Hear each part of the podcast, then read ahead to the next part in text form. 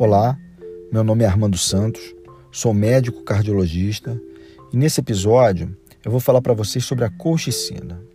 Mais especificamente, sobre as indicações cardiológicas da colchicina. Inicialmente, vamos fazer uma breve introdução histórica.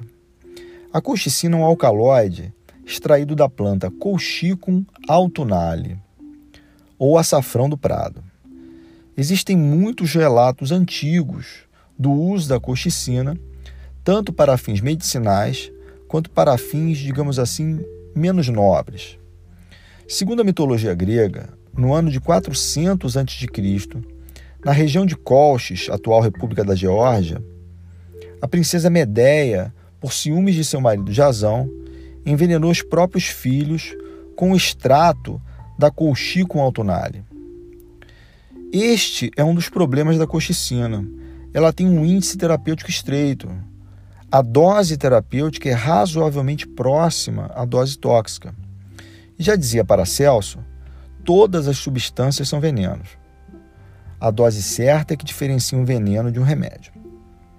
Com isso, os pacientes que têm disfunção renal ou hepática devem usar a colchicina com parcimônia, visto que esses pacientes metabolizam mais lentamente a droga e dessa forma aumentam o seu nível sérico e também o seu potencial de toxicidade.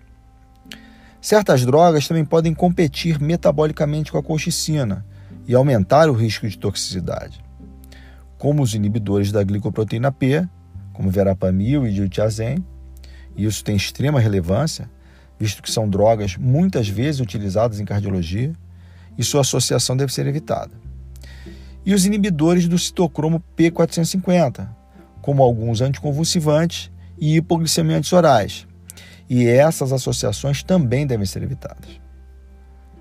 Os efeitos adversos mais frequentemente relacionados com a colchicina são os distúrbios gastrointestinais, como náuseas e diarreia, que também melhoram facilmente com a suspensão ou redução da dose da medicação. Efeitos mais graves como distúrbios hematopoéticos, miopatia, pneumonia, neuropatias, são mais raros e normalmente associados a doses mais altas e uso prolongado da colchicina. Bem, começando a falar especificamente das aplicações cardiológicas da colchicina, o uso da colchicina nas doenças inflamatórias do pericárdio é bastante consolidado.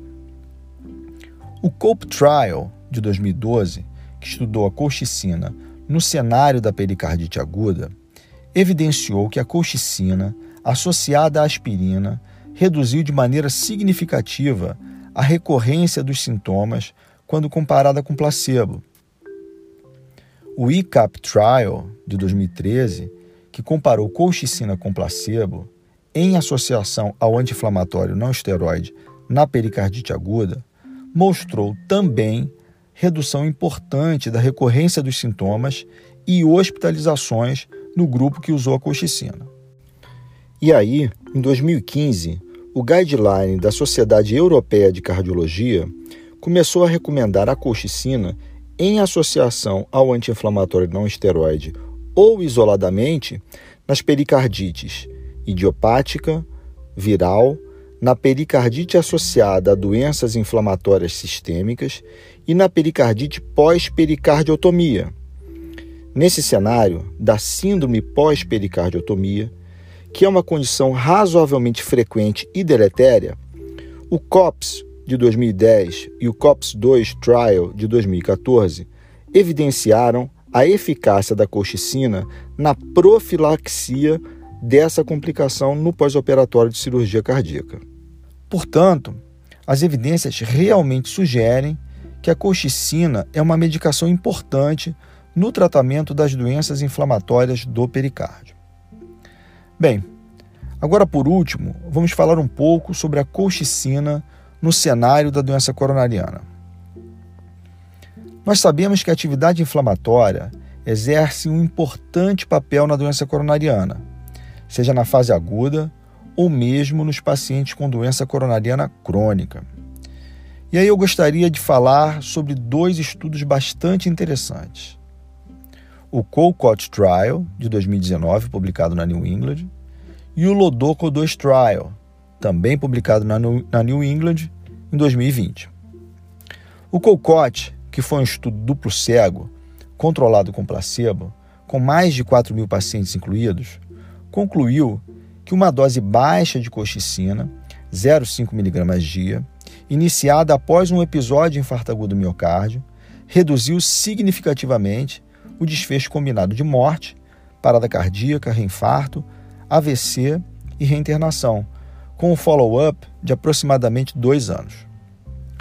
O Lodoco 2 Trial, publicado na New England de 2020, que estudou mais de 5 mil pacientes com angina estável, evidenciou uma redução de 30% no risco de infarto e redução de 25% no risco de isquemia e necessidade de revascularização nos pacientes que receberam colchicina 0,5 mg ao dia. Um fato interessante sobre esses dois estudos é que nenhum deles foi financiado pela indústria farmacêutica. O COCOT foi um estudo canadense que foi financiado pelos governos de Quebec e Montreal. E o Lodoco 2 foi um estudo australiano e holandês que também não teve financiamento da indústria. E é óbvio que isso torna os estudos menos enviesados. É claro que temos que considerar que os pacientes cardiopatas já fazem uso de grande quantidade de medicações e que o acréscimo de mais um fármaco pode ser um inconveniente importante. E considerando esses dois estudos, o COLCOT e o LODOCO 2, podemos inferir que talvez os pacientes que mais se beneficiem do uso da coxicina sejam aqueles com recorrência de doença coronariana, isto é, aqueles pacientes que, a despeito do tratamento para angina estável, recorrem com instabilização de doença coronariana. Um outro cenário onde seria razoável avaliar o uso da coxicina seria naqueles pacientes que, por razões diversas, não podem usar medicações já consagradas na doença coronariana, como estatinas, antiagregantes plaquetários, drogas metabólicas. Seria uma forma de reduzir o risco de eventos nesses pacientes que tenham intolerância a essas medicações. E é isso, gente. A colchicina é uma medicação barata, acessível e razoavelmente segura e pode sim ter espaço no rol de medicações usadas no tratamento das doenças cardíacas. Um cordial abraço a todos e até uma próxima.